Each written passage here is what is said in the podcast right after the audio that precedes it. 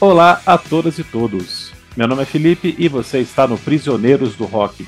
Obrigado pela sua companhia e feliz 2024 para você que nos escuta. Hoje, eu e meu camarada Christian estamos recebendo pela primeira vez o nosso amigo Ricardo Bannerman, do podcast Auto Radio. E o assunto, você já sabe, são os 40 anos do álbum Learning to Crawl dos Pretenders.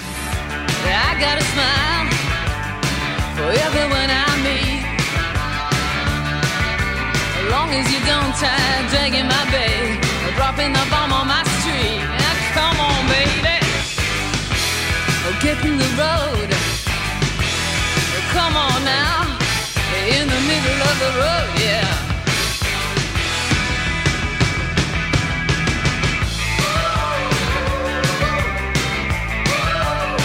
E eu queria começar o nosso papo perguntando para o nosso convidado o seguinte: esse álbum tem muita história, muita coisa que a gente vai comentar aqui, muita tragédia que antecedeu a, a gravação e o lançamento desse disco. Mas eu queria fazer uma pergunta sobre a sonoridade. Ricardo, como é que você vê esse disco? Como é que você acha que ele se encaixa na sonoridade do Reino Unido de 1984?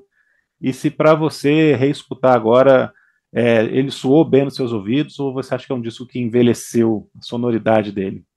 Oi, Felipe, Christian, prazer imenso estar aqui com vocês, cara.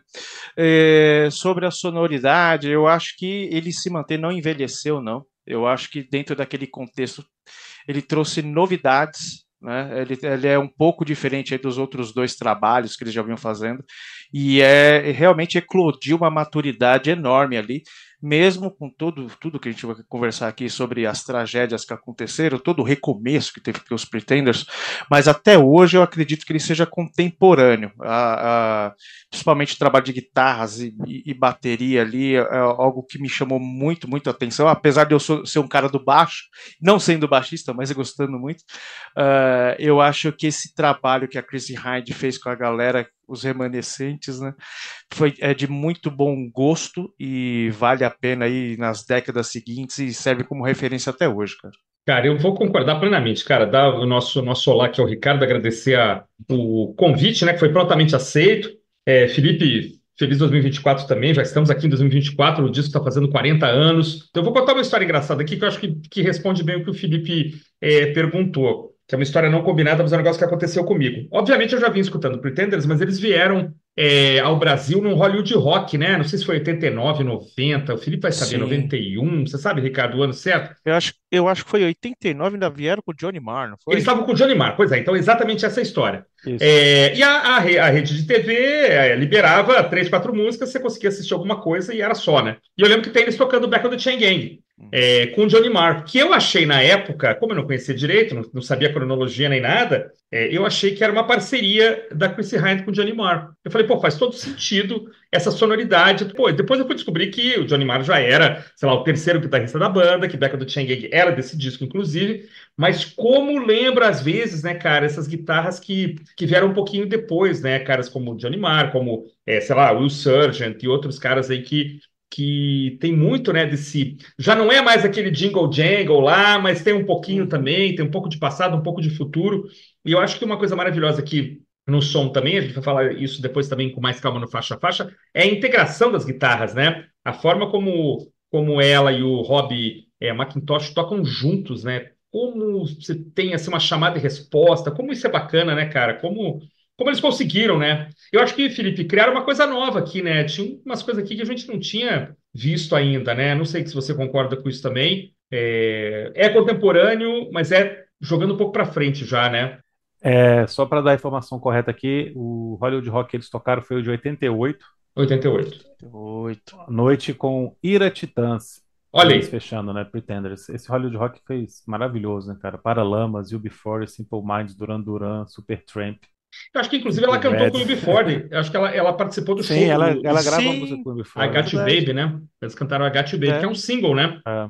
Esse Hollywood Rock foi fantástico. Melhor que muito Rock in Rio, hein? Pensem bem. E, e fofocando a parte, ela teve um caso, não sei se chegou a ser casada com o Jim Kerr do, do Simple Minds. Não sei ah, se nessa casados, época estavam juntos. Foram casados também. e tiveram filhos. Estavam nessa época estavam juntos. É, tiveram filhos também? É, ah. inclusive ela não veio pro Rock in Rio porque ela estava grávida. Mas aqui ainda não. Aqui, quando a gente. É. Aqui em 84, ela tá com o Ray Davis, do The Kinks. Não, não, não, não. É, no disco, sim, né? Desculpa, vamos lá, volta tudo. É, é o seguinte, ele, ela estava grávida do Ray Davis quando ela gravou Back in Chain Gang em 82. Ah, tá. Uhum. Aí quando a filha nasceu, eles se separaram. Ah, em 84 tá. ela já estava com o, o Jim Carrey do, do ah, perfeito. É porque o nome do disco é uma referência à menina, né? A Natalie. Também, também. Filha Isso. dela com o Ray Davis. É, a primeira filha, mas tá. é, a segunda filha vai nascer em 85, ela estava grávida. Ah, tá. Na época que ela né, não poderia vir para o Rock in Rio, estava no final da gravidez. A Cruci Hind pegou quem quis, né? É isso aí, tá certinha, cara. cara, ela, ela, ela... A escola, a escola Johnny Mitchell, né? Johnny Mitchell. ela quis casar com o John Lydon, cara, para conseguir visto de permanência. Nos, Eu não acredito. Olha sério, né?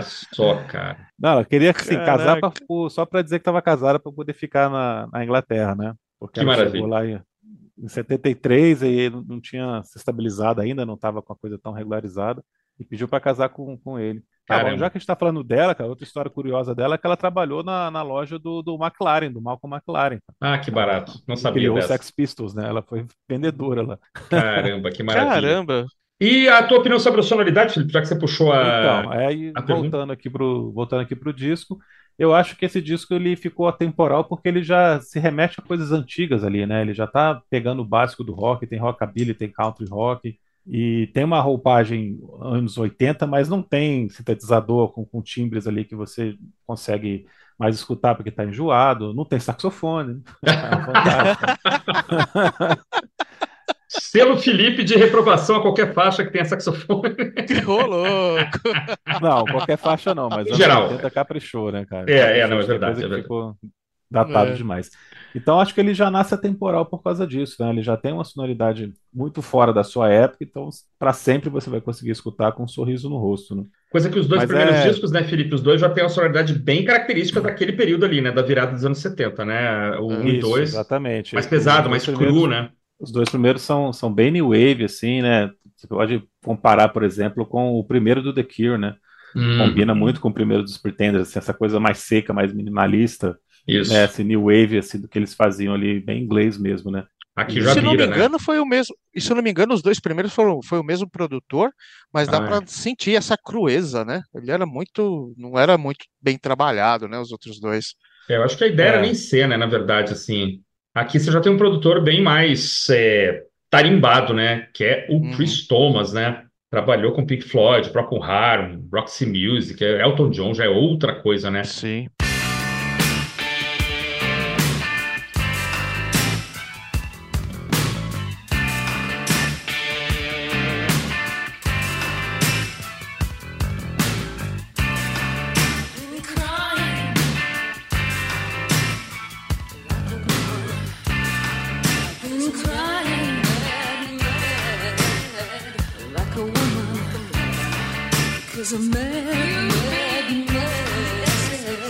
Bom, vamos falar de tragédias, então, rapidamente aqui, antes que, de entrar no disco, né? Fazer uma linha temporal aqui. A gente falou que os dois primeiros discos têm uma sonoridade diferente, né? Um som mais cru e tal.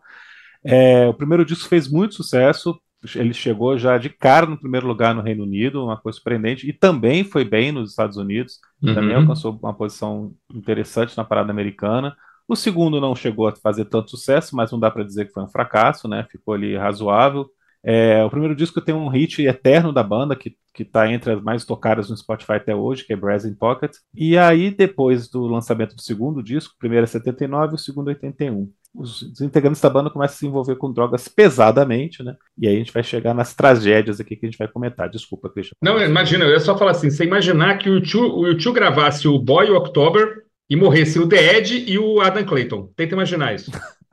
Entendeu? Isso, é, foi o que aconteceu. Nossa. Né? Imagina. Então, assim, o grande guitarrista James Honeyman, né? Scott, James Honeyman Scott, que tinha acho que 25 anos, né? Morreu de overdose, e o baixista, que já tinha sido demitido, o Pete Ferndon, por conta de drogas também, já era um pouco mais velho, tinha 30 anos, mas também partiu desta para, dizem, para uma melhor. Então a banda ficou assim, a, a Chrissy Hyde e o baterista, o grande baterista Martin Chambers, que participou de várias formações, quando eles tocaram aqui é, São Paulo 2018, abrindo para o Phil Collins, era o vovozinho Martin Chambers lá, destruindo a bateria, voando, perdendo baqueta, pegando baqueta, fazendo uma confusão danada, mas tocando lindamente. Então ficou reduzido a esse, esse dessa dupla e aí começaram a entrar alguns músicos de estúdio, né? Porque a, a Chris Hyde já estava gravando alguns compactos e tal. Então é uma meio uma salada, assim. Você tem uma, uma linha final, uma, uma formação que seguiu daí para frente, né? Com o Rob McIntosh, que depois foi tocar com Paul McCartney na guitarra, grande guitarrista, e o Malcolm Foster no baixo. Essa formação ficou é, aí por um, por um tempinho, não muito grande. Mas tem participações aí é, de muita gente, né? Tem é, Paul é, Tony Butler, Billy Bremner, a, a, lista é bem, bem extensa, né? Mas no final a formação ficou a Chrissy Hyde, o Rob McIntosh, o Malcolm Foster e o Martin Chambers na bateria. E aí foi a, a, formação que gravou talvez a maior parte do, do álbum. Então, assim, um, anos complicados, né, para Chrissy Hyde. Ela perdeu bem ou mal dois amigos, né? E aí nasceu uma filha, quer dizer, um, um turbilhão aí paradoxal de, de mortes e nascimentos que certamente inspirou aí algumas faixas e, e algumas coisas, né? Mas a banda renasceu das cinzas, né, praticamente. Uma banda perder metade dos seus componentes e, e se recriar é, é, um dado interessante, né? É que eu acho que o paralelo que você fez entre U2 e eles é bem claro, né? Porque foi, foi uma quebradeira. Qualquer, qualquer outra banda teria formado uma outra banda, deixaria aquele legado para trás e fizeram talvez o, o disco mais conhecido deles, né, com o ah, maior sim. hit deles e, e dá para a gente ver, pelo menos na, na, minha, na minha sensação, ouvindo depois de mais de 30 anos aí, é, que dá até para você notar essas diferenças musicais em alguma parte do, do disco, né? Não é, não é 100% coeso como um álbum, né? Sim, para os meus ouvidos. Mas é, foi um grande renascimento e, um, e acho que uma, um tapa na cara de muita gente que deve ter falado para ela, desiste, né? Olha só como ah. a sua vida tá, tá horrível, né? Você tem uma Sim. filha para cuidar agora, você tá sozinha, né? Então sempre deve ter esse tipo de gente também, assim como deve ter gente pensando, falando, meu, vai lá, vai lá que você tem talento. E é que essa mulher cantou nesse álbum não hum. tá no gibi. Verdade.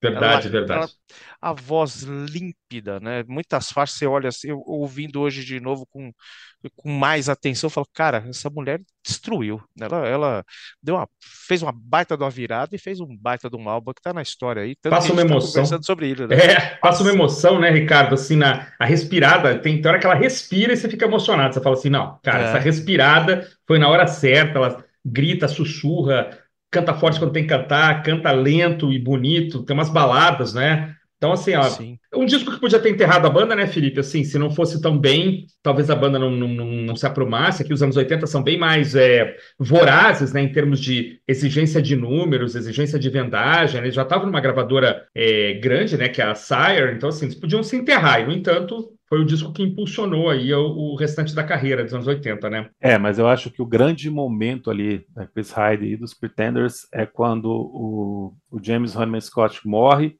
em junho e um mês depois, ela com três meses de gravidez, ela entra no estúdio para gravar Back in the Chain Gang.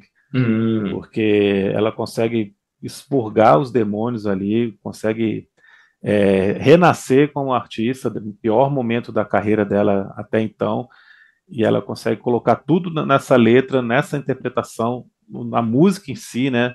Que a gente vai falar depois com mais detalhes sobre isso, mas esse acho que é o momento chave, cara, porque era ali o que o Ricardo falou, a banda podia acabar ali.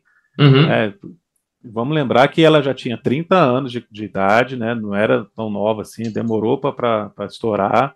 Uhum. Né, tava ali brigando um tempão para ter seu lugar ao sol. E assim, é uma banda liderada por uma mulher. Isso é sempre mais difícil. Uhum. É, os Pretenders é a Chris Hyde, né? Ela é a dona da banda mesmo, ela é não só vocalista, mas é a principal compositora. E então a chance de, de dar errado com, por causa de torcida contra, por causa de, de gravadora que podia largar a mão, né, a imprensa falando mal, com certeza era muito grande, né? Então acho é. que o, o grande mérito dela foi dar essa volta por cima nesse pior momento. E aí, pô, essa música estourou, do, do outro ano ela gravou outra também que estourou. Então, quando chegou no álbum em si mesmo, agora já estava mais tranquilo. As coisas já estavam mais nos eixos. Né? É curioso, né, Felipe? Pegando as datas aqui, colando, claro, né, as datas dos singles. Uhum. Você tem três singles anteriores ao, ao disco, né? Então, Back in the Chain Gang sai em setembro de 82, quer dizer, um ano e pouco antes, né, do com My City Was Gone no lado B, que é uma ótima faixa também mas não é um hit, né? Embora seja uma faixa muito boa. Aí 2000 Miles sai em novembro de 83, Middle of the Road em novembro de 83, aí vai variar o país, né? Mas tu vê, é e, e assim, três singles absolutamente maravilhosos, né? Isso que você falou. É, 2000 Miles virou, virou meio que uma música de Natal, né? Ela é muito tocada no, no, né, no Natal. E, pô, e Middle of the Road, cara, não é a melhor música dos Pretenders, é uma das melhores músicas da história do rock, né? Vamos falar sobre isso daqui a pouquinho. Mas eu sou absolutamente fascinado por Middle of the Road, do, do primeiro batida na bateria ao último toque do, da gaita, né? Assim, absolutamente maravilhosa. Então, assim, aí que você tem razão. O disco, ele, ele, ele é só um, uma sacramentação, né? Quer dizer, a banda já tinha é, se recuperado, né? Embora ainda não com uma formação estável, né? É, eu acho que depois que eles entram ali, fazem essas músicas, mas depois quando eles entram para gravar, efetivamente já tá com a, já tá com a formação completa, Sim. né? E é legal uma coisa também, né? Você tem essa capa que é aparentemente simples, né? Mas que é uma capa belíssima, né, cara? E que, e que tenta passar, né? Não sei se passa para vocês também, Ricardo, uma unidade, né? Parece ter uma banda aqui com 10 anos de estrada juntos, né? Assim, e não é, uhum. na verdade, né? Mas a própria forma como eles estão vestidos, essa, essa monocromia, isso é muito interessante, né? Te passa essa ideia também, cara? É, sim, inclusive tem alguns singles e alguns materiais promocionais que eu, que eu encontrei que eles, os quatro estão juntos, né? Diferente hum. depois que a Chrissy vai fazer ah, capa sozinha tal, é. né? Mas naquele momento mostra uma, uma união, né? Tipo, os pretenders existem, eles vivem, Isso. estamos aqui trabalhando pro, pro bem da banda e pros fãs, né? Passa essa. Eu, eu, quando fui tentar achar alguma coisa da capa, é, eu encontrei sempre os quatro juntos. Uhum, sempre, uhum. em todos os momentos, quatro juntos, e passa essa união mesmo, né? Tipo, não morremos. Exatamente. Estamos aqui e a gente está aqui para vocês ouvirem, cara. Foi uma, foi uma, eh, como você falou, simples, né? Mas muito uh, chamando muita atenção para esse lado, né? Uhum. Principalmente quando você sabe da história, isso só multiplica essa sensação. É isso aí, perfeito. Eu também acho. Felipe concorda, né, Felipe? Provavelmente estava sentindo é, aí com a cabeça. Boa sacada, uhum, bem legal. É, falar uma curiosidade também, esse acho que tem a ver com isso que a gente está falando também. Esse é o primeiro disco onde a banda está se auto-intitulando The Pretenders. Ah, é verdade. Ah! Interessante, né? Nos dois primeiros é só Pretenders. Isso mesmo. Isso ainda dá mais um. Acresce mais uma pecinha um... aí, né? É, não é por acaso, né? Eles terem escolhido esse álbum para começar a se chamar The Pretenders. É verdade.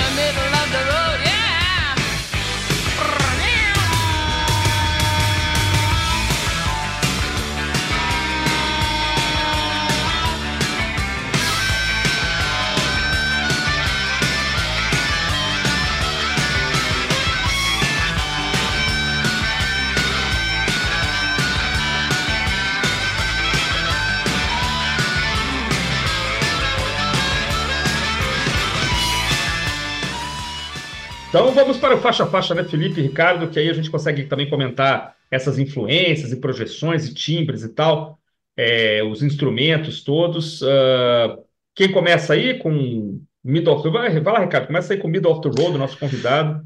Poxa, então vamos lá. Eu vou começar pegando, pedindo licença então para pegar o que eles fizeram, que foi abrir esse álbum com os dois pés no peito, né? Demais. Cara, muitas influências de blues, né? É, a gente vê as, essas alterações no som que eles tiveram dos outros dois álbuns que a gente citou aqui e mostra a energia que eles que, tudo que a gente comentou aqui sobre capa, é, sobre os problemas que eles tiveram, e eles vão lá e materializam isso em som, cara. Middle of the Road, confesso que é uma música que eu ouço pouco de tanto que eu já ouvi, aquela coisa tão boa, tão boa. Você fala, cara, não, pera, deixa lá, eu não vou estragar, mas se eu, se eu escutar mais, eu vou, estra eu vou eu vou enjoar e eu não quero que ela enjoe, que ela enjoe, né? Mas essa essa pancada que eles que eles dão essa bluseira é, dos anos 80, né? essa nova roupagem que eles carregam com todo o legado do pop, do rock, é, faz essa abertura ser inigual. Eu não entendo eu não entenderia se alguém escolhesse outra música para abrir esse álbum. Eu acho que abre muito bem é. e já mostra tudo aquilo que a gente gosta de ouvir no primeiro álbum, né, na primeira faixa. O que, que vem pra, pela frente? Se esses caras fizeram essa coisa, isso tão bom, será que vai manter o nível? Será que vai ficar mais, mais baixo? Mas não, cara. Aí depois temos mais nove faixas pela frente que são tão competentes quanto, mas para abrir, para o abre alas foi sensacional, Christian.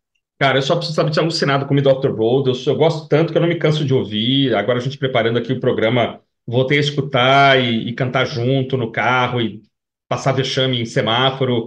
É, realmente, assim, eu sou absolutamente alucinado. Assim, deve ter sido a primeira música deles que eu escutei, provavelmente. Gravada em fita cassete, de rádio mesmo. Lá deve estar lá numa fita ainda junto com Dire Straits, outras coisas da época. Mas eu, cara, eu devo ter, assim, aproveitando uma coisa que a gente fala muito do vinil, eu devo ter furado a fita de tanto escutar Middle of the Road em fita. Cara, acho, assim, a perfeição em termos de feeling, de groove, a bateria, quando dá aquele primeira batida, você não sabe para onde vai, mas quando entra, faz todo sentido, né? O solo de, de, de harmônica no final, é, precedido de uma onomatopeia, prrr, parece uma coisa meio ah, sacada sim. do nada, assim, cara. Você fala, cara, isso é muito maravilhoso. Eu acho que a própria é, Chrissy Hines tocando harmônica, né? Cara, é uma faixa assim, maior que a banda, maior que o disco, é para mim das melhores músicas de rock, vai entrar num, num top 20 meu, assim, tranquilamente, junto com os grandes clássicos. É, não tem, cara. É o que você falou. É, qualquer faixa que abrisse esse disco ia estar tá sendo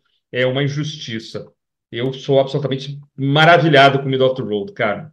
Cara, e é engraçado, eu conheci Mid of the Road também, a primeira música da banda que eu conheci foi essa, na Moleque, grande né? coletânea, a famosa coletânea New Wave Mamão com Açúcar, é no... a faixa que abre esse disco. É por aí mesmo, é por aí. E, e ela é engraçada porque ela é uma música dançante, é uma música pop, né? uma música muito envolvente, mas não é só isso, né? No fundo ela não é. É o que o Ricardo falou, ela é um blues rock mesmo, uhum. tradicionalíssimo ali. E você vê que, pô, com menos de dois minutos você já tem um solo de guitarra, né? E aí depois disso você uhum. tem uma quebra ali que fica só na bateria, ela fala one. Two, é verdade. Three, né? Que é sensacional, né, cara? Que é um charme enorme ela fazendo essa contagenzinha ali. Eu depois volto no U, que tinha aberto a canção. E aí, lá pro final, isso que você falou, ela faz esse brrr, e depois entra um solo de gaita, cara. Dizer, não tem nada de pop, de dança, de coisa, né? Banal dançante, assim, new wave simples. É uma coisa muito mais profunda, muito mais bem construída que isso, né? A estrutura dela é sensacional, cara. Uhum. ter essas quebras no meio, essas mudanças. Ela, porra, é sensacional. Ela é toda muito bem feita, uma letra muito legal, uma interpretação fortíssima. A bateria que tá abrindo ali. Explodindo, né, é cara? ótima, né, cara? Tu, tu, tu, tu, né? Aquela coisa é. explodindo. Aí o Macintosh, o guitarrista, já mostra porque que chegou aqui na banda, né? Já, também já dá um cartão de visitas aqui. Realmente é uma faixa incrível. Só não é melhor que a próxima, cara. Ah! Eu sabia. Aí é a difícil, faixa que parece Smiths, ele vai curtir mais que a outra. I found a picture of you.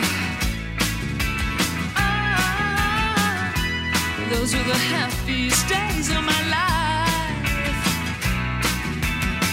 Like a break in the battle was your part. The wretched life of a lonely heart. Now we're back on the train.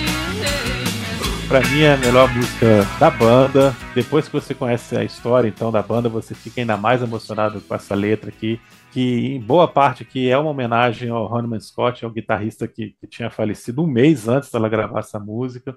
Uhum. E ela grávida, com problema com, no relacionamento com o Ray Davis, dos Kinks, né, que era o marido dela da época. Uhum. E, cara, e faz essa beleza de canção aqui, mais acústica mesmo, né? Parece muito esse jungle pop que inspirou os Smiths também, inspirou a R.E.M. também, né? Que vem lá dos anos 60, com os Birds principalmente. Uma levada toda muito bonita, é, uma letra sensacional dela, dela falando de, de lembranças, de memórias, de tempos melhores e de como a gente está sofrendo, não só coisas pessoais, mas ela coloca também a culpa no, né, na, na, sociedade, na, na, na imprensa, que está sempre procurando falar, falar de fofocas, né? ela fala até do News of the World, que é um jornal de fofocas em inglês, né?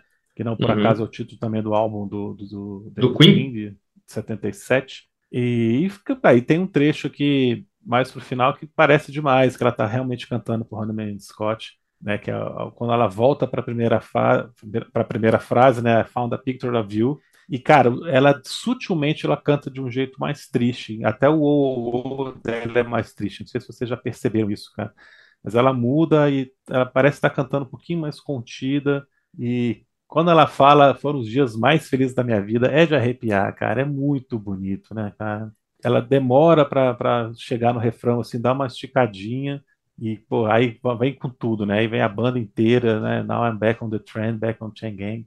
Porra, é emocionante, né? Como também é emocionante a ponte, né? Aquela For Making Us Part, né? Que ela estica também, né? Que vai nos fazer separar. E isso vai bem longo também, assim. Putz, é interpretação maravilhosa aqui, cara. Como é bonito tudo que ela faz nessa música. Demais, cara. Para mim, é, é. obra-prima. Eu ia, te, eu ia falar que ela só não é a melhor da banda porque tem Middle of the Road, é exatamente o contrário.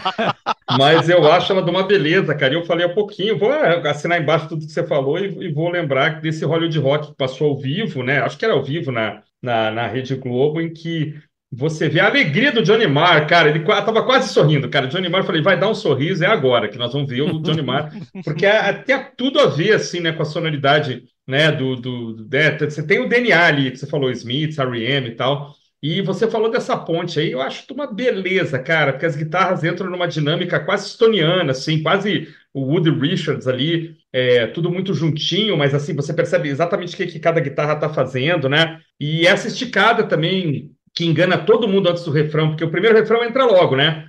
O segundo eles é. fazem duas vezes, né? O U, A, né? E vai de novo, e daí o refrão vem. Então, isso é, cara, é dinâmica, né? E aí a música poderia ser mais simples e não é. Então, a forma como ela interpreta, o vibrato lindo do vocal dela, que aqui tá assim, treme no seu coração ali, né? O vibrato dela. Então, é. Pô, é, o disco abre com as duas melhores faixas dele, né? Não sei se o, se o Ricardo vai na mesma linha. O que, que você acha, Ricardo? Eu acho que Middle of the Road era a melhor música para se abrir, mas ela prepara todo o terreno realmente para melhor. Tô com o Felipe, cara. Ah, pronto, que é, meu... vencido.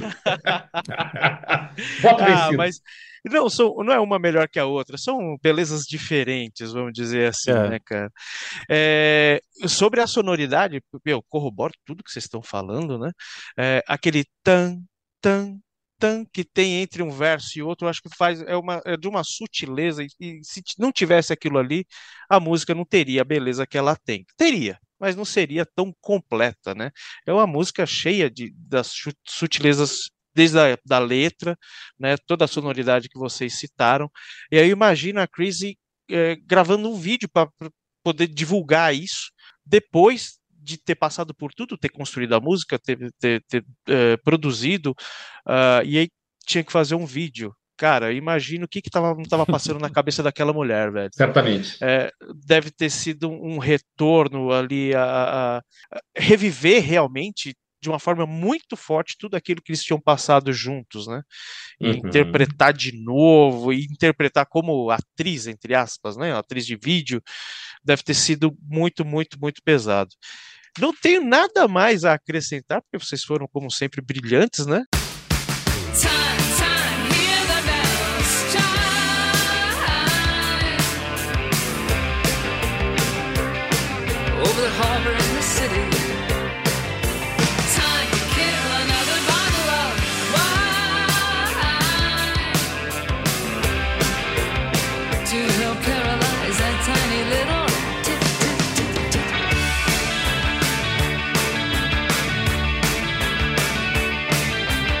E o Tempo do Vingador é outra música que vai depois, do meu ponto de vista, um pouco inferior. Também não teria como ser, né? Depois de duas bombas como essa, né?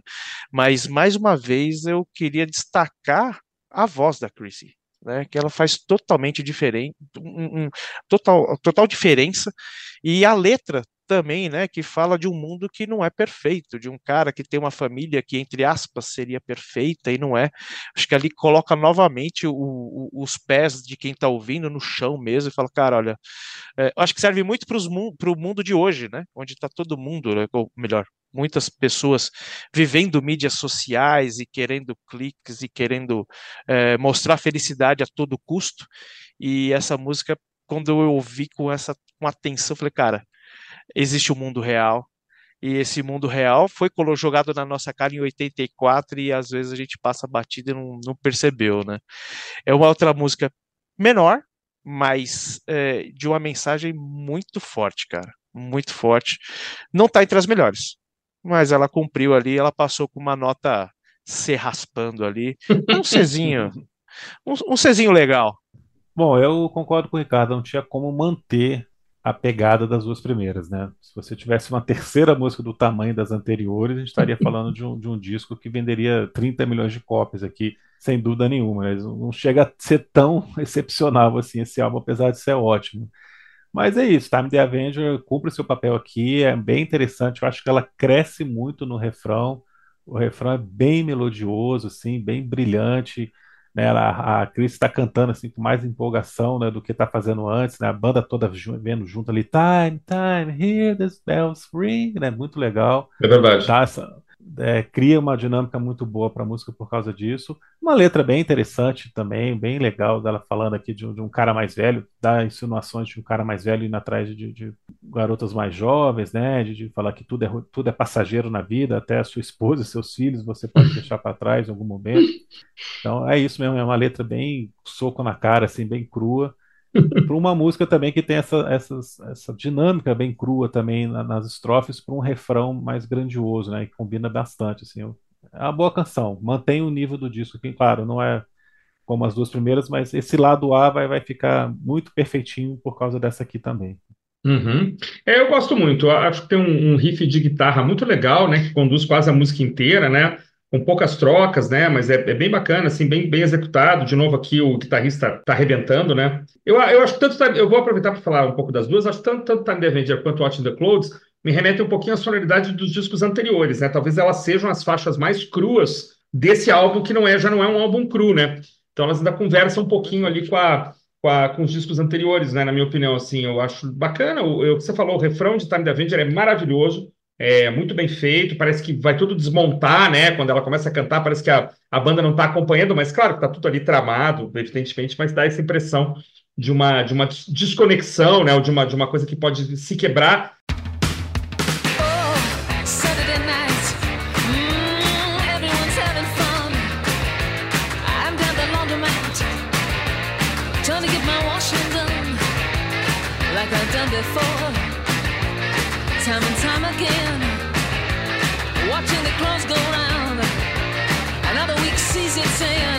Watching the clothes go round. Watching the clothes go round. Watching the clothes go round.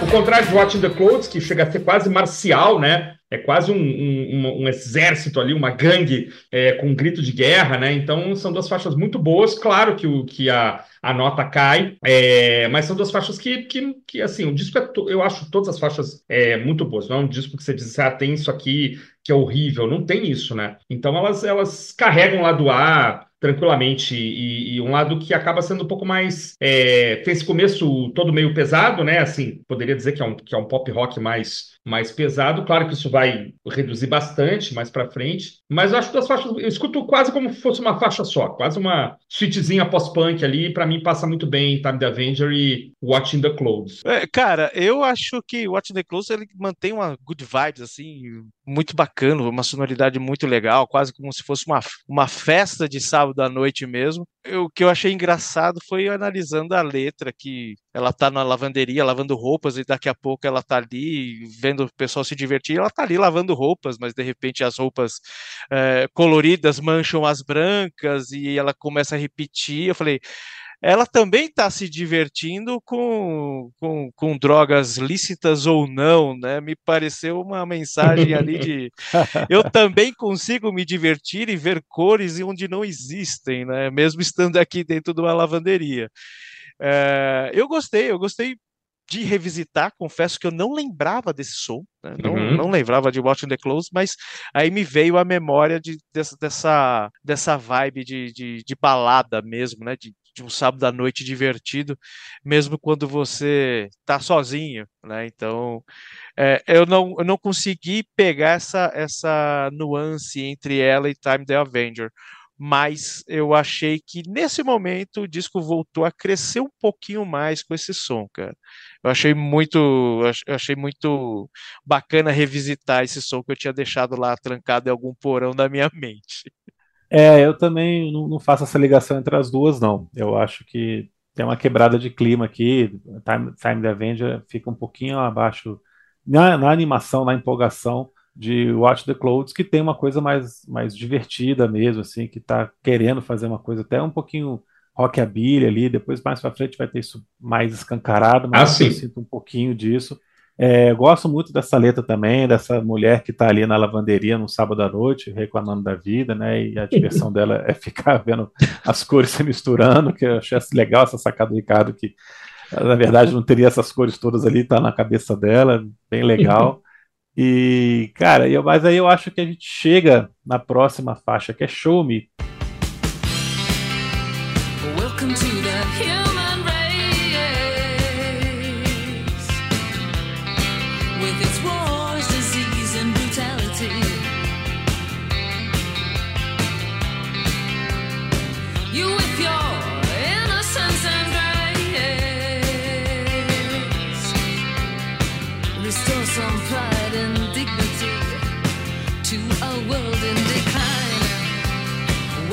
E a gente tá quase no mesmo nível das duas primeiras, cara. Eu acho que Show Me é uma canção incrível, muito bonita, cara. Uma levada muito bonita, muito bem construída. A voz da, da Chris Hyde aqui tá lindíssima de novo, cara. Guitarra tocante pra caramba. Gosto muito da dinâmica dela, da acelerada que dá ao longo da canção. Cara, muito legal essa música. E ó, porque as duas primeiras são descomunais, assim, né? São grandes demais, mas se não fosse isso, com certeza Show Me poderia ter sido um, um, sucesso tão grande quanto, assim, em outras circunstâncias, talvez lançando no primeiro single e tal, mas eu gosto demais dessa música. Uma letra muito bonita, novamente, aqui também, é, ela cresceu muito como letrista nesse disco, né? Ela está conseguindo fazer letras de, de, cunho social, mas sem ser uma coisa panfletária, né? Com, com críticas de diversas nuances aqui, como tem e mostra o sentido do mundo, né? Ela vem lá com guerras, doenças e brutalidade, a sua graça, a sua inocência vão por água abaixo. Então, são coisas muito poéticas que ela consegue construir aqui, e colocando o amor como resposta para todos esses problemas. Belíssima canção. É linda, né, cara? É, e é o primeiro single do, com o disco já lançado, né? E aí ela vai ter um lado B que é Fast or Slow, que depois saiu só em edições expandidas, né?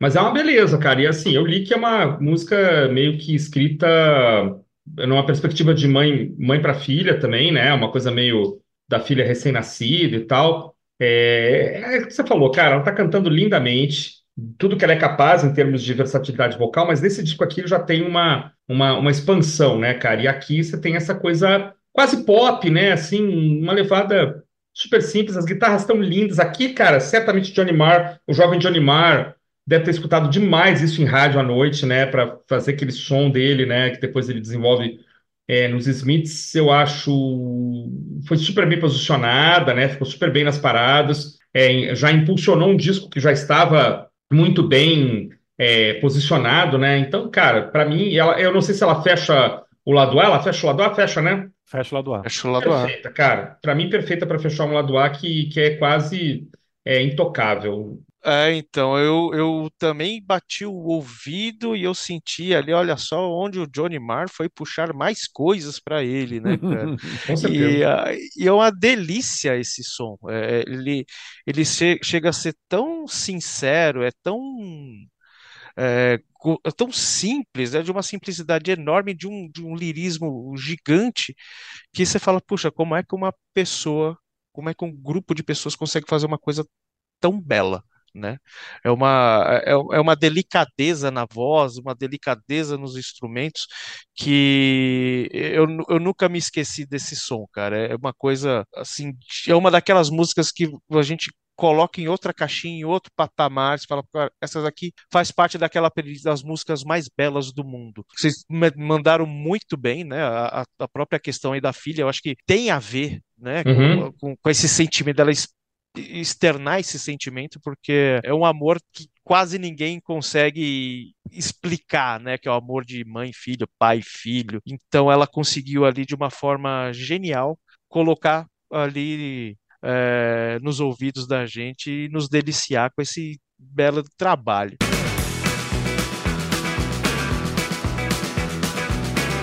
Hush, little baby, don't you cry. When we get to Tucson. You'll see why. We left the snowstorms in the thunder and rain for the desert sun. We're gonna be born again. What's important in this world? A little boy. Agora a próxima, né? Virando bolachão aí, Tambelina, cara. A gente tem um Long Talcelli aqui, de onde que ele tirou? Né? é, Retrô pra caramba, né? Retrô pra caramba, bacana, bacana, né? Uh, eu lembro que quando eu ouvi um som do Morrissey chamado The Loop, eu falei, cara, eu já ouvi isso em algum lugar. Olha aí. Esse, algum lugar e, e, e, vem bem dali daquela dessa essa influência bluseira que a gente falou no começo, né? E mostra também a, versa, a versatilidade dos caras, né? Eles conseguem trafegar em estilos mais pop, mais pós-punk mesmo, e também consegue fazer uma baita da, da, da bluseira, né? Então, no mais, no maior estilo dela passeando pela Route 66, sua filha, né? Então, talvez seja essa mistura da, das das formações da, da banda que tenha dado um tempero também do que eles poderiam fazer para esse álbum, cara. Cara, você lembrou de The Loop. Eu tava lembrando de Hush Home Ruffians, que é dos Smiths, do Meet Putz, Murder. também! É verdade. Mas The Loop é ainda mais parecida. The Loop é idêntico, cara. é ainda mais parecida ainda com Tambelina, cara. Muito legal. É, mas é isso, cara. Ótima canção, divertida. Eu gosto desse rockabilly aqui, gosto da letra também é fantástica a, a, o jeito que a bateria está sendo tocada, tem um, um, ótimo solo de novo aqui. Ainda não chegou a faixa onde o baixista brilha mais, Ricardo. Uhum. De, de baixo é, no começo. Ainda eu, não. Eu, é, já, também já. Adoro, eu também adoro um baixo, principalmente um baixo dos anos 80, né? Esse baixo na, na nossa cara ali, sempre me empolga. Mas, cara, é, é uma faixa de estrada, né? Uma faixa de, de, de, road song mesmo, assim, esse country, essa levadinha. Ela tá cantando de um jeito mais divertido. Muito uhum. legal, cara. Abre bem esse lado B aqui. Ah, eu tô com vocês, cara. É divertida, é, é parece meio descompromissada, né? A, a, banda tá super, super bem coordenada, né? Bateria, baixo, guitarra. Vocês falaram também, só, só dando check aqui, cara. A Chrissy Hind tá, tá feliz, tá relaxada, tá tranquila. Tem, tem uma pegada até meio meio country, meio, né? Parece que já vai entrar um negócio, vai entrar um solo de violino daqui a pouco. Não entra, não acontece isso, mas poderia. O fiddle, né? né? Um fiddle, é. uma rabeca. uma rabeca, é. Então, um, um, aquela guitarra, aquela guitarra é, é, slide, né? Enfim, não é o que não chega nisso, né? Mas é me, me remete bem a esse uma coisa meio setentista mesmo, né? É, eu esqueci de falar uma coisa que show me, me lembra muito, assim, algumas coisas do Blonde, né? A gente falou de Blonde aqui esses dias. Ah, legal. Show é uma faixa que podia muito bem ter sido gravada é, com o vocal da Deborah Harry, passaria tranquilo também, né? Aquela, aquele Blonde mais calminho também, né? Mas é, também é isso aí, o que vocês falaram, abre bem e, e encaminha para um, um lado B, que é mais intrigante do que o lado A. Né, o lado A às vezes tem uma, tem uma digamos, um, uma unidade maior, aqui não, né? Você vê que de Tambelina você, você vai para a faixa, para a maior faixa do disco, né, que é mais City Was Gone.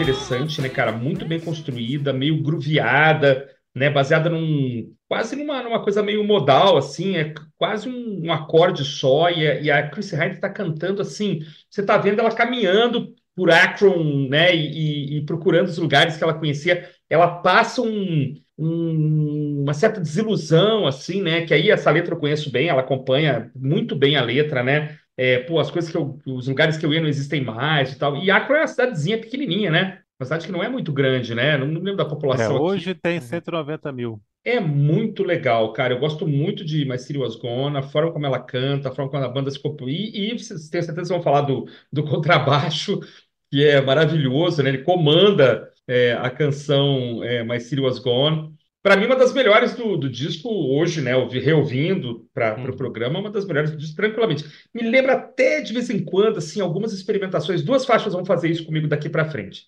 Depois eu digo qual é a outra. Alguns experimentos Rolling Stonianos, assim, aquela coisa da, da, daquela faixa um pouco maior. É, não sei, não vou comparar com Renegrita, porque eu acho que é um exagero. Assim, Renegrita é outra coisa, mas tem essa coisa meio modal, meio um acorde só por muito tempo, e ela entoando a letra por cima, não sei. É, me fugiu aqui a, a comparação mais adequada. Mas vou passar para vocês aí para falar de, de My City Was Gone. Olha, o baixo não tem como ignorar a beleza desse, desse baixo, né, cara? Yeah. É. Eu, pesqui, eu pesquisando aqui, eu não sabia, óbvio, né? Não, não, não, não sou tão letrado assim, mas o Tony Butler tocava esse baixo para poder aquecer né, uhum. essa linha de baixo. Diz a lenda que eles ouviram e falaram, poxa, vamos fazer alguma coisa com isso daí. E aí começaram a compor aí é, My City's Gone. E ela foi usada aí, aí a, entre o lado da revista Tititi, da fofoca, né?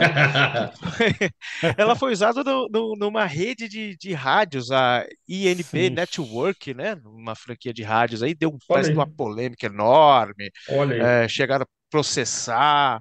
E aí, no final das contas, a Chrissy Hynde ganhou, né? Uh, os Pretenders ganharam a causa aí, acho que nos anos 90, se não me engano, e foi doada para PETA, né? Que é aquela associação de direitos dos animais lá, uhum. que ela, ela é, é, uma das, das, das artistas que levanta o estandarte aí. Então, no final das contas, o, o uso indevido acabou ajudando os nossos pequenos amiguinhos de quatro patas aí. e eu me lembro dela sendo a primeira vez que eu ouvi falar da da, da ONG aí, da PETA, foi, acho que deve ter sido por causa da Chrissy Hind, cara, porque ela deve ter sido uma das primeiras, assim, artistas importantes a, a fazer campanha e tal, né? Eu me lembro lá da é. época da revista Bis, ela, a Bis falando da PETA e falando da, da Chrissy Hind.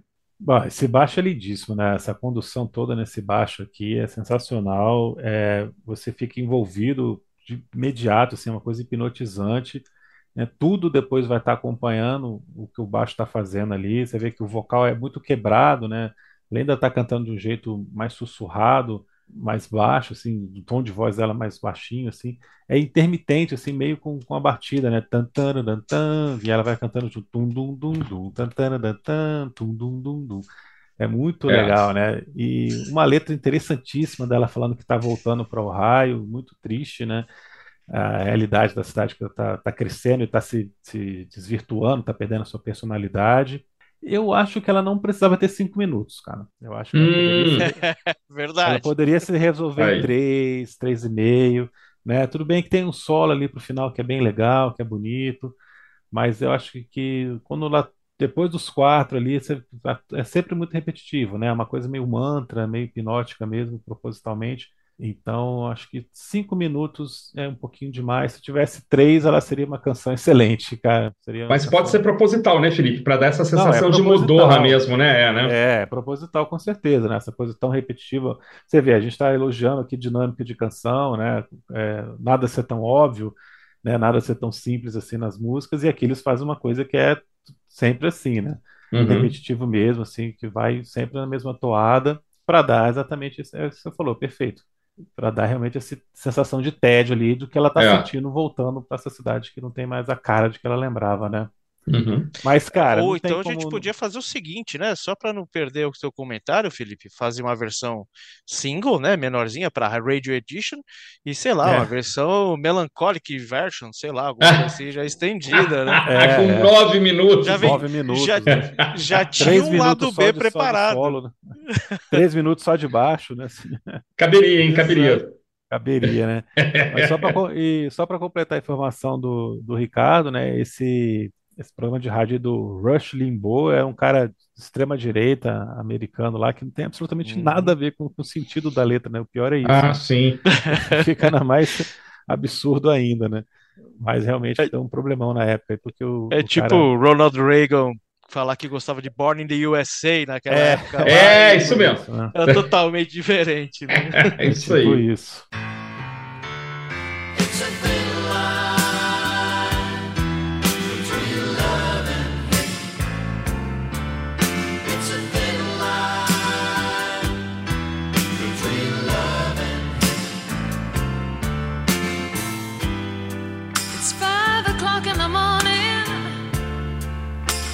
Just getting in. Knock on the door. E aí nós vamos pro cover do disco, né? Thin Line Between Love and Hate, que é uma música dos Persuaders dos anos 60, música que fez sucesso na época. e que depois foi gravada ainda pela Annie Lennox dos Eurythmics. Olha aí. Na, já na carreira ah! solo, se eu não me engano, no Medusa. É, cara, é uma música com uma letra pesadíssima, né? De, de uma mulher que era sacaneada pelo marido, depois manda ele pro hospital. a vingança dela é mandar ele pro hospital. Dar um... É a versão feminina do Rei Joe, quase, né? Assim. É. ele, ele, ela encontra ele enfaixado no hospital, não é isso? É, mas acho que não fica claro é, que ele É, bota fogo, né? Sei lá, se joga ácido. Caramba! Com, com, bandagens dos, dos pés à cabeça, né? Realmente não deixa claro o que ela fez. Mas assim, uma letra horrorosa, né, cara? Ela sofria com o cara, ela faz o cara sofrer muito mais, ou seja, tá todo mundo errado na história e não se justifica. E é muito engraçado uma mulher cantando desse jeito aqui, do, jeito que ela está cantando aqui, principalmente os uhum. refrões, né? Que tem uma coisa meio soul, assim, meio bem anos 60 mesmo. Ela cresce bastante. É uma faixa bonita, mas que não, não chega a me empolgar tanto, não. Eu acho que talvez seja mais fraquinha do disco aqui. Cara, eu gosto muito dela. Eu nunca tinha visto a letra direito, não. Realmente a letra é horrorosa. Mas ela, eu quando eu vi a primeira vez, eu não sabia que era cover. E aí eu imediatamente falei, puxa, que legal, cara. Chris Hind aqui homenageando o Soul da Filadélfia, né? Sei lá, Gumball Huff, The OJs. Aqui na hora eu falei, pô, legal, faz é, parte da, do DNA dela. Cover, né? é, aí depois eu descobri que era um cover. Mas assim, legal esse cover, né? Mostra uma, uma tensão aí. E eu, uma coisa que se ouviu muito na minha casa, assim, quando eu era moleque, meu pai tinha um disco dos Stylistics, né? Que era uma ah, banda bem sim. soul da Filadélfia, né? Aquelas musiquinhas Let's put it all together. Aquelas together. coisas aquelas baladonas, né? Aqueles baladão, né? Do, daquela, daquele trio é Lamont, Dozier e Lamont, acho que é um trio de compositores, né? Que faziam esse, esse som da Filadélfia. É, para mim ela tá ótima aqui, cara. Dá, dá uma cor ainda mais maluca para esse lado B, né? Você acabou de sair de um negócio meio grooveado, cai nessa nessa faixa, vai mudar tudo de novo daqui a pouco, né? Eu acho, acho bem legal. Acho que ela, claro, a par da letra horrorosa, ela certamente a letra tem alguma coisa de verdade, provavelmente, né? Porque violência na família é uma coisa que não é de hoje, né? Então, só o caso aqui é que a mulher que foi a, foi a autora da violência, que é uma coisa bem mais rara de acontecer. Mas eu gosto muito dela, cara. Me, me, faz um bem danado e me lembra muito assim, tá escutando, sei lá, eu moleque escutando The Stylistics é, é, na casa dos meus pais. Então ela me passa um, um, negócio. Como eu não presto muita atenção na letra, me passa uma coisa é, até fofinha, embora não seja, né? Olha, mas você pode ter certeza que muita gente ouviu essa música e nessas coletâneas aí, Love Songs, alguma ah, coisa aí. Dançou de chocolate. Lá... É. Exato, não sei aí em Brasília, mas aqui em São Paulo a gente tinha lá a dancinha da vassoura, né? Ah, claro! Os bailinhos da vassoura tal eu ia procurar aqui pra, até para falar para vocês, eu tenho em algum lugar aqui na minha CDteca aí uma dessas coletâneas bem vagabunda de que eu acabei herdando, aquelas coisas que aparecem em casa. Imagina eu comprar algo disso? Não, nunca. mas, mas, eu falei, caramba, cara, eu também não tinha prestado atenção na letra, também não sabia que era um cover, né? É, e a original muito bacana também, eu achei a original muito legal. E é legal como eles fazem uma nova roupagem ali, sem é, é, fugir muito do original, né? Com muito, muito respeito, né? Engraçado que esse som eu não tinha lembrança de ter ouvido nesse álbum. Para mim era alguma coisa um pouco menos velha, vai, de, de repente do Get Close, alguma coisa ali no então, final dos anos 80. Então. Lennox. É, é, pode. Não. Então, a da Annie Lennox, engraçado, eu não lembro, eu não lembro da, da Annie Lennox mas eu até me espantei quando você falou que tinha, né? Mas para na uhum. minha cabeça não, não, não, junta. Assim como a gente está falando aqui que esse lado B ele é bem misturado, né? Não é, não é, é algo, é. é. algo meio é, caleidoscópico, né? Uma hora está num lado, outra hora está do outro. E esse é um som que é, para mim ainda está dentro da proposta do álbum, mas não como I Hurt You.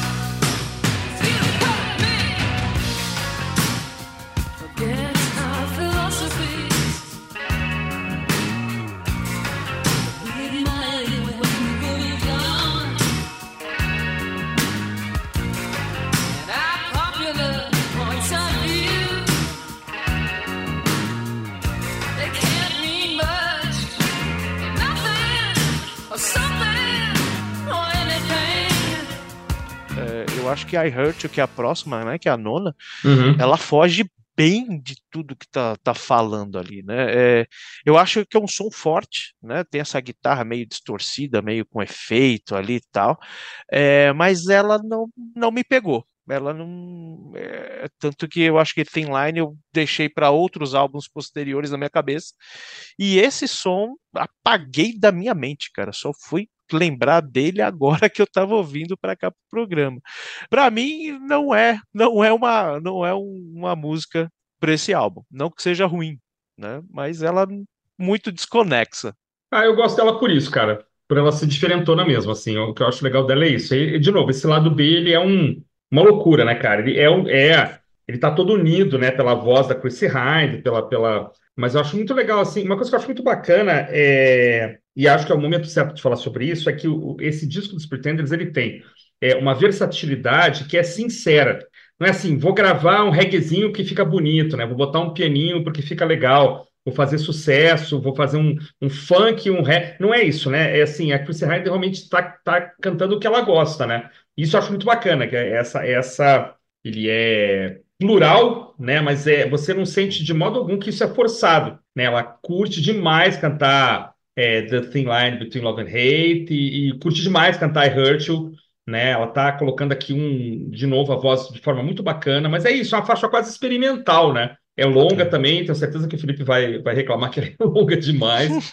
Você puxou o ar aí, Ricardo, o que, que você ia acrescentar? Diga lá. Não, não, é isso mesmo. Eu acho que a, a, ela, ela faz, ela não, para mim, ela não faz parte, não é coisa, mas talvez, olhando do todo, essa é a beleza do álbum, né? Eu acho. nesse, nesse lado B, que Eu ele acho. não é nada não é nada preso e é despretensioso. Fazem uhum. porque querem fazer e não por, por alguma modinha, pelo menos da época. Eu acho que não seguiram nenhuma linha de modinha. Não, eu acho que o New Wave estava ali é. meio que quase morrendo, metal subindo, enfim, eles simplesmente fizeram. Eu acho bacana, não estou tirando mérito de um ACDC, de um Ramones, que muitas vezes o disco tem uma, né, essas bandas punk mais radicais, do metal, não estou tirando mérito de forma alguma, uhum. mas eu estou dando mérito é, a, é, essa versatilidade da, da Chrissy Hind e banda não ser uma coisa forçada. Né? Então, assim, eu acho intrigante a Hurt, eu acho legal que ela, ela é intrigante, ela, ela realmente ela te tira da zona de conforto, é, porque acabou de vir um som da Filadélfia, cara, acabou de vir uma musiquinha ali, a letra horrorosa, mas assim, ó, musicalmente super tranquila, uhum. né?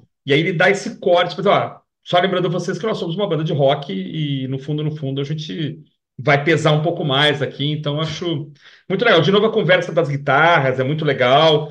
E, e eu, se não me engano, é em I Hurt que é, você tem dois canais com a Chrissy Hyde, né? Acho que é a voz dela canta uma coisa, ela completa, ela, depois ela é, atravessa. Ela faz... uhum. É uma coisa Dueto louca. com ela mesma. Dueto com ela mesma. Eu acho muito legal. Nem sempre é uma coisa fácil de fazer, de acompanhar, porque ela está aqui. Ela tá, resolveu brincar com a gente. Dizer, olha, eu também sei fazer algumas coisas mais complicadas. Não sei se ela vai voltar a fazer isso o resto da carreira. Deve ser uma das faixas mais esquisitas da banda. Uhum. Né? E para mim, tudo bem. Acho legal isso. Acho, acho que ela, ela vem super bem. Felipe, você acha também? Você vai achar que é a mais eu, fraca? Não, não, eu acho a mais fraca a anterior. Finline uhum. Love and Hate, que eu, eu acho que não me agrada tanto. Não é ruim, não teve música ruim nesse disco. Coloquei um defeitinho também mais Ciro Was Gone pelo tamanho, mas é, é uma faixa super legal. E eu gosto também, eu gosto dessa coisa de experimentar o que que tem. Pô, o, a cozinha tá maravilhosa, né? O Sessão Ritmo aqui tá muito empolgante, vibrante uhum. pra caramba ali, pesado esse fundo, né? Baixo de bateria. E a guitarra ali tá sempre fazendo uma coisa mais estridente, viajando também. É. E aí vocês falaram, né? Chris Hyde tá, tá passeando aqui pela canção, pela melodia, fazendo essas brincadeiras todas. E eu acho que ela tem um duelo, ela faz esse dueto com ela mesma, ela tem um duelo com a guitarra em muitos momentos, né? Ela tá puxando alguma coisa e, e vem o Macintosh foi fazendo um, um solozinho ali mais estridente na, na sequência. Tem um, umas coisas muito interessantes, assim. No final tem um solo mais elegante dele, mais bem construído, que é muito uhum. legal também ela, ela me convence assim de, de, que era necessário a gente ter essa penúltima faixa com essa coisa mais diferentona, porque o encerramento é uma coisa bem tradicional, assim, como canção, né, a baladona. The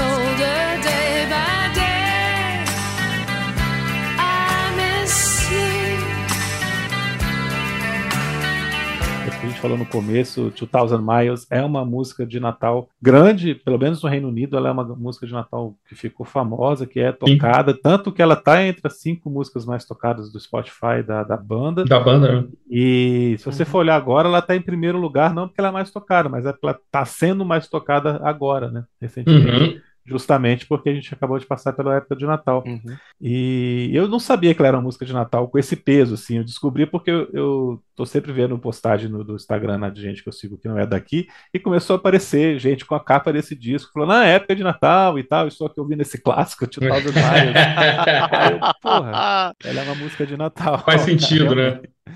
ela é mesmo uma música Natal que as pessoas escutam nessa época do ano, né? Que a gente falou no episódio retrasado, nosso especial de Natal, o quanto que no, no, nos países anglo-saxões, né, nos Estados Unidos no Reino Unido, esses discos natalinos são, são importantes, né? Todo artista grava, então tá aqui mais uma canção de natalina aí desse jeito. É muito bonita, né? Uma letra também que, que tá falando de, de, de distância, de saudade aqui, pode ter a ver também é, com o Ronan Scott, é, mas ou também pode ser só uma coisa de um eu lírico aqui genérico que ela tá uhum. cantando. Muito bonitinha, né, cara? Muito fofinha. Encerra o disco de uma forma muito legal. Eu acho que depois que acabar o disco, você coloca aquele do Wham lá com Last Christmas também e é. continua é. o Natal, né?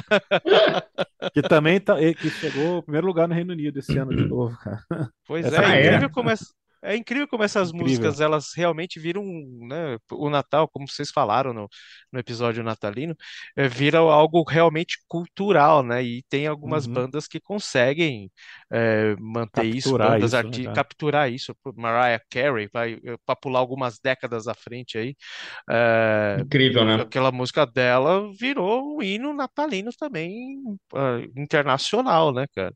Uhum. É uma uhum. música que, que para mim fecha bem o álbum fizeram pra, provavelmente no segundo semestre aí de, de 83, já lançaram em janeiro, já pensando no Natal do ano seguinte. Então você tem aí uhum. mais ou menos 0,8 músicas por mês para ouvir para chegar no Natal e escutar Thousand Miles. Eu acho que é, é um som muito bacana, bem decente, acho que digno de fechar um álbum desse, cara. Um álbum que é, ficou realmente para a história, aquele álbum de cabeceira que a gente tem que ter. Vou correr no sebo para ver se eu acho a minha cópia lá, porque eu quero a minha cópia. acabei não ouvindo, eu ouvi em vinil 200 anos atrás, eu não ouvi a minha cópia aqui, que estava lacradinha, bonitinha, mas é, é um som que acalma, né? Tudo aquilo que eles fizeram e eles vão lá e fazem algo novamente diferente e fecham com chave de ouro, Christian. É verdade, não, e na verdade eu tinha, eu tinha até comentado no começo é, que ela foi lançada no final do ano, ela foi lançada em novembro de 83, né? Ainda antes do álbum, né? Então, já foi pensada como um lançamento ali de final de ano, né? Só que no, no ano anterior. Acho a música linda, assim, a, a, de novo a Chrissy Hine mostra a vocalista plural que ela é, né? Capaz de cantar um rock and roll com vigor e capaz de cantar um reggae, capaz de cantar um, uma música lenta como essa que demanda, né? Um, um, uma dramaticidade na, na, voz e ela tem isso é, muito, muito hábil, assim, cara. Eu adoro o vibrato dela, acho o vibrato dela sensacional quando ela realmente capricha ali na, na no movimento muscular. É, é não, não tem muita mulher igual não tem muito, muito registro vocal semelhante. Eu sempre acho assim que a Chrissy Hinder, aquele tipo de cantora, se fosse participar hoje de um desses programas de auditório, seria gongada no primeiro, nos 30 segundos, né, cara? Não passaria, ninguém iria virar as cadeiras para ela, porque é uma voz muito peculiar, né, cara? Ela tem, um, tem uma coisa envolvente, tem esse vibrato, né? E, mas eu acho que nos dias de hoje ela não, não seria encarada como uma uma cantora capaz de ser a nova ídola, ídola, né, a nova ídola do mundo, né? Mas aqui é um momento em que, em que isso pode aparecer e pode ficar para sempre, né? Então é a faixa, uma faixa linda que, enquanto houver comemorações de final de ano, né, pelo menos no Reino Unido, ela vai aparecer e ela fecha um disco que é, é maravilhoso, assim, um disco que é bonito demais e que merece, merece assim, essa menção, né, nos seus 40 anos de, de aniversário, senhores. Números, senhoras e senhores. Olha, no, no Best Selling Albums, aquele site relativamente confiável, é, Learning to Crawl aparece como o terceiro disco mais vendido da banda, com 1 milhão e 100 mil cópias, é, perdendo só para o primeiro disco e para a coletânea de singles. Ah, é, a coletânea de singles. A coletânea de singles aparece em primeiro lugar com 1 milhão, mais de 1 milhão e 700 é, exemplares, e o, o segundo disco. Ah, interessante. É, e não é, e assim, é single só lado A, né? É uma coletânea que não tem os lados B. Ele pegou, segundo aqui o, o BPI né, britânico, teria chegado à 11 posição, mas na Billboard é, o disco chegou ao quinto lugar. Incrível, é, cara. O, o, o Learn to Crawl foi a melhor posição da banda na parada americana, na Billboard, da carreira. Nunca mais pegaram top 10 depois desse disco. E curiosamente, no Reino Unido não é o melhor, né? O primeiro ficou melhor posicionado, o segundo ficou melhor posicionado, o Get Loose, que é o quarto, ficou melhor posicionado. Olha só. Last of the Independents também ficou melhor posicionado.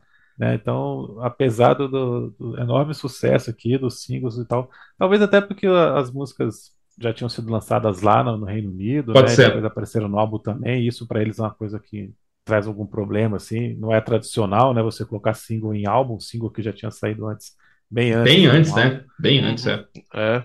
Mas o, o primeiro e o terceiro são os álbuns de estúdio mais vendidos da carreira da banda, né? Foram platinados nos Estados Unidos, mais de um milhão de cópias nos Estados Unidos, ou seja, é muita coisa.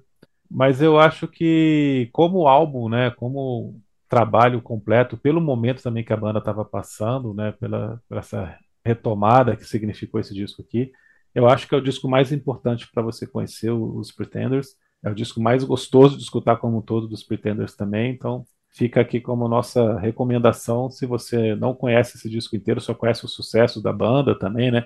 É, lembrar que além dessas que a gente falou aqui, como Don't Get Me Wrong, que também foi um enorme sucesso, a gente já teve aquela Stand By You, né? Que é Stand By You. Ah, o Stand By You que tocou pra caramba também, né? Que é um pé no saco, né? Melódico demais, mas fez um sucesso absurdo.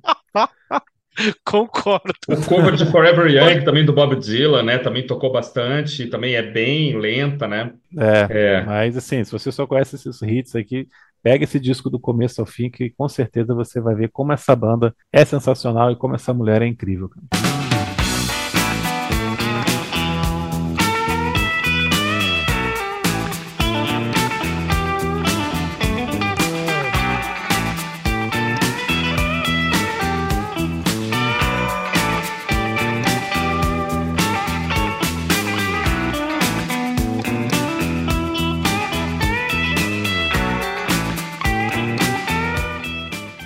A gente sempre recomenda aqui, é, se for ouvir um disco, escutar do começo ao fim, né? Porque é muito fácil pegar só o sucesso, né? Aí você não conhece a banda. Você conhece a banda realmente é, é, pegando o trabalho como um todo, né? A gente tem essa campanha aqui, né, Ricardo? Tenho certeza que você também apoia essa campanha. Ouça o disco de ponta a ponta, por mais ah. estranha que seja a experiência, por mais que depois você se convença que você não deveria ter feito isso, mas você passou pela experiência, né? São 30, 40 minutos da sua vida que nunca são uma perda, né? Não, com certeza, você tem a experiência completa, né, cara, ouvindo um álbum, você toda, tem toda a construção sonora, é, nem sempre a gente consegue pegar as nuances da letra, mas você tem toda uma sonoridade que, que acompanha ali, às vezes você tem, tem tem o, o equilíbrio entre fa uma faixa e outra, coisa que, ouvindo isoladamente, que é coisa comum hoje em dia, uhum. é, não tem, você perde, né? É, hoje em dia, infelizmente, antes era mais romântico, né? Você correr atrás daquele álbum, ir naquela loja, é. esperar chegar na sua cidade e tal, e aí você tinha aquele, aquela recompensa da conquista, que era uma coisa muito suada. Hoje em dia é muito efêmero, né? Você vai lá no seu Spotify, vai lá e busca, e acabou. E com isso tem um lado bacana, que você não precisa pegar três ônibus para chegar num lugar onde distante para comprar, mas você perde toda essa carga é, é, de conhecimento que é ouvir um álbum de ponta a ponta, seja um álbum duplo. Você você perde muito ouvindo só os hits. Os hits é o que eles querem que você ouça. Exatamente. Mas, às vezes a, a o diamante está ali no, putz, no, na penúltima faixa de um álbum que nunca vai tocar no, no, no, no rádio, né, cara? Pois é, a gente passou por 10 faixas que são sensacionais, cada um do seu jeito, né? É e isso aí. Vamos colocar aí que metade a gente nunca ouviu no rádio. Não. Pelo menos. É, não, e, e pode ser que a, a, oitava do lado B, né, a, a, oitava faixa do disco, a quinta do lado B, sei lá, qualquer coisa assim, seja a música da sua vida, cara. Você tá é. lá nunca vai escutar. Se você e é mesmo. Pegar o é, e, e o ouvinte pode escutar, inclusive, para discordar da gente, né? Porque também, para você discordar, tem que ouvir. Olha, só para fazer uma passagem aqui, eu escutei um álbum inteiro nos anos 2000 da Britney Spears. Sabe para quê? Só para falar mal com propriedade. É isso aí. Eu, sim, sim, eu sim. não me arrependi, cara. Perfeito, não me arrependi cara. que eu consegui falar muito bem mal. pois é. Não, falar mal é com qualidade, né? Tem toda hum. razão. Você tem que, já dizia Sun Tzu, né, cara? Conheça o inimigo, cara. Conheça o seu inimigo. Eu tenho certeza que o pessoal vai, não vai falar mal, não, vai agradecer a, a gente aqui pelo serviço e pelo serviço que vocês prestam todo sábado aqui pra gente. Com certeza. Ricardo, é, por favor, fale do, do seu podcast, fale das suas redes sociais aí, onde as pessoas podem te encontrar. Bom, se me encontrarem, por favor, me digam onde eu estou, né? Porque eu estou em alguns projetos aí, mas eu estou bem perdido, cara. Mas o mais relacionado à, à música, o Auto Radio Podcast, o podcast que a gente fala, nasceu originalmente com a proposta de falar de música e Fórmula 1, acabamos transcendendo para outras categorias de, de, de, de, automobilismo. E hoje em dia a gente fala basicamente de música, mas tentando puxar um pouco ali de, de Fórmula 1. Uh, tô eu, Valese e o o Thiago Raposo lá fazendo alguns programas, algum, tem alguns, temos algumas sequências, mas se você quiser entrar mais a fundo, é só acessar lá autoradiopodcast.com.br para escutar no site, ou no Spotify também, quando eles não cortam, derrubam a gente, e nos melhores feeds, nos melhores agregadores aí do seu do seu celular, que é a forma que eu mais gosto de, de, de, de, ouvir podcast, consumir podcast, que é pelo agregador, né? Você acorda de manhã, tá tudo ali é, baixadinho, bonitinho, na ordem que você quiser, e nenhum episódio é dropado também. Ricardo Bannerman, muito obrigado pela sua participação, cara, foi um prazer abrir esse ano de 2024 com a sua, a sua presença aqui, fizemos um episódio divertidíssimo e, e, e, super light, super tranquilo, como a gente esperava que fosse ser mesmo, sobre esse disco que a gente adora, que é o terceiro álbum é, dos Pretenders. A gente espera poder contar com você outras vezes aqui, cara. Vai ser um prazer imenso. Já, já sabemos disso de antemão, né? Felipe, meu querido amigo, obrigado aí. Vamos, vamos abrimos 2024 em alto nível, vamos seguir é, tentando manter a régua lá em cima, né, cara? E você que está nos ouvindo, vou passar em seguida para os dois aqui. Muito obrigado por abrir o ano com a gente.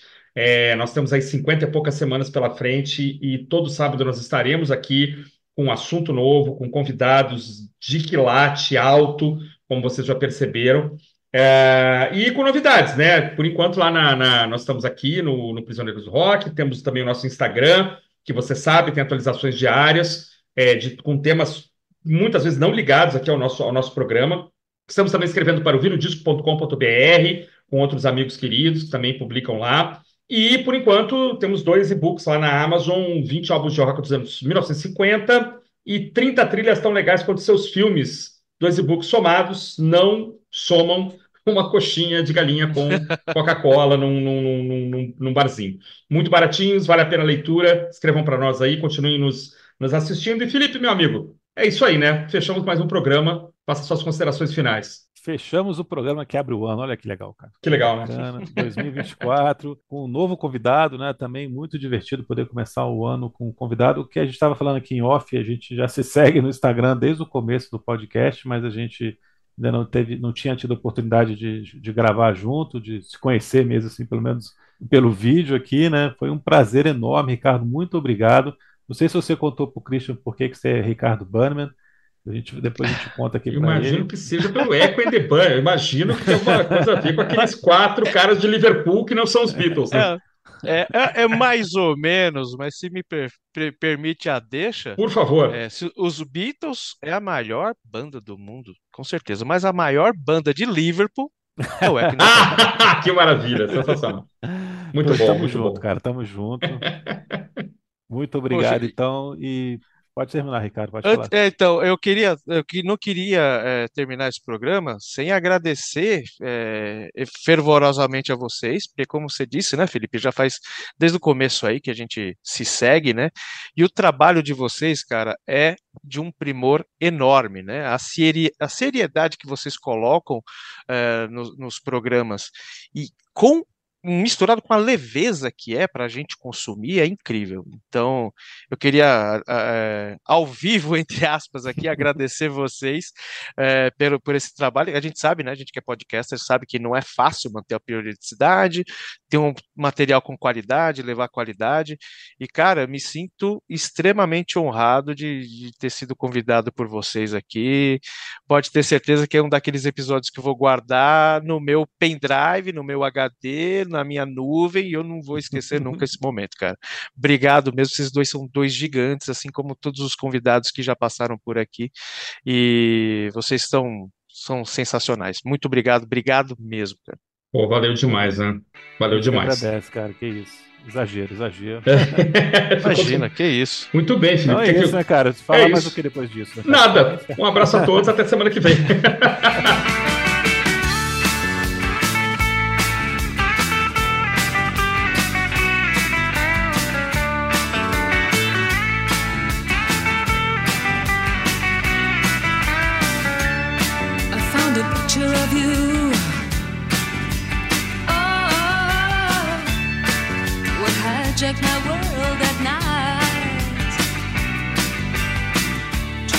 in the past. We've been cast out of